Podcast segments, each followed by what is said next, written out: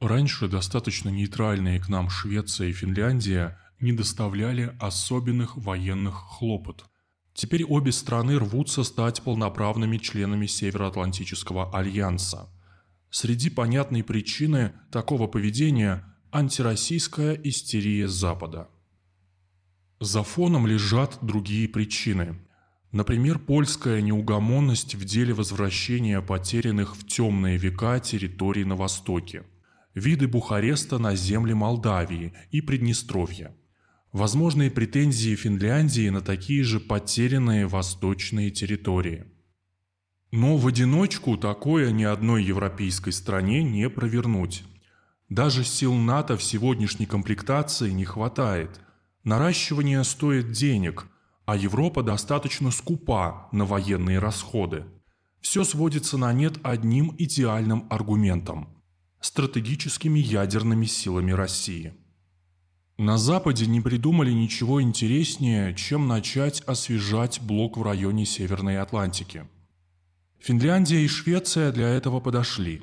Земли много рядом с Россией, выходы к морям, океанам в наличии. Президент Финляндии Саули Нинистё и премьер-министр Санна Марин 12 мая официально заявили, членство в НАТО укрепило бы безопасность Финляндии – Будучи членом НАТО, Финляндия укрепила бы весь оборонный альянс. Что это даст Швеции? Страна не имеет сухопутных границ с Россией, да и морской тоже. Ей в случае чисто гипотетической победы НАТО от нашей территории ничего не перепадет. В документе говорится, что членство в НАТО повысит уровень безопасности для Швеции, хотя и вызовет негативную реакцию России. Надо понимать, что постоянное размещение иностранных военных баз теперь легко заменяется ротационным, а в случае реального конфликта никто из старших коллег, скажем так, не будет спрашивать разрешения на размещение ядерного оружия. Его просто установят и все. Есть другой вариант. Просто-напросто проведут с выгодной позиции пуски ракет воздушного или морского базирования – Базы на земле не стоят, а применение оружия случилось. Иди потом разбирайся, кто виноват и что делать. Избегать вовлечения в крупный военный конфликт не получится. Выходит, вместо усиления безопасности новые участники блока свою безопасность предельно ухудшают. Что получит Польша? В Польше уже не раз намекали «хотим западную часть Украины». Как минимум, Польше должны отойти пять украинских областей. Президент Польши Анджей Дуда уже заявлял, что вскоре между Польшей и Украиной не будет границы. Зеленский при этом отмолчался. Премьер-министр Польши Моровецкий 10 мая в интервью британскому изданию «Телеграф» призвал все прогрессивное человечество положить конец русскому миру и провести депутинизацию России. Если повнимательнее прочесть его выступление, то можно обратить внимание на пробелы в знании истории у этого политика.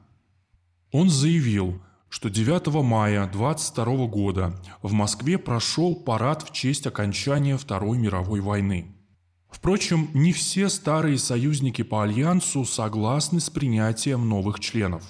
Против уже высказался президент Турции Эрдоган. У него свои взгляды на происходящее в блоке. Он сказал, что Анкара против вхождения Швеции и Финляндии в блок из-за поддержки в этих странах террористических организаций.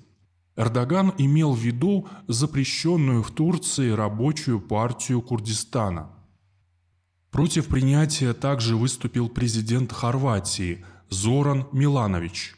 Он сослался на несовершенство избирательного законодательства в Боснии и Герцеговине, ущемляющего права боснийских хорватов.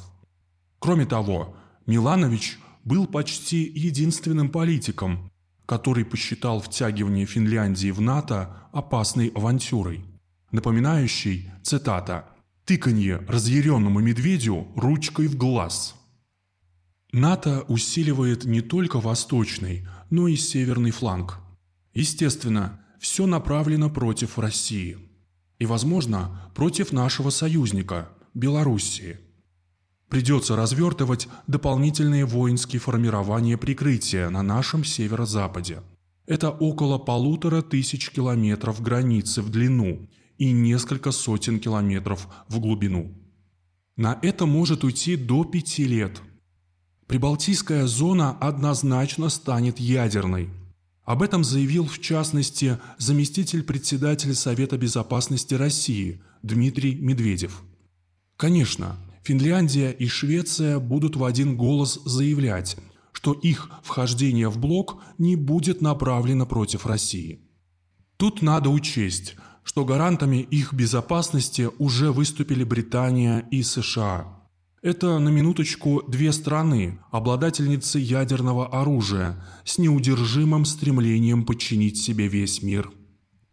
Надо внимательно прочесть указ президента РФ от 2 июня 2020 года, номер 355, об основах государственной политики Российской Федерации в области ядерного сдерживания. Там прописано, что мы можем применить ядерное оружие не обязательно вторыми. Наша специальная военная операция на Украине проводится в том числе и для прекращения геноцида русскоязычного населения – массово проживающего на территории, подконтрольной неонацистскому киевскому режиму. Терпение лопнуло после гибели тысяч ни в чем не повинных людей. Ну что же, Россия закатала рукава и самостоятельно вычищает Авгиевы конюшни, оставленные нам западными политиками. Старый бардак заменяется новым порядком –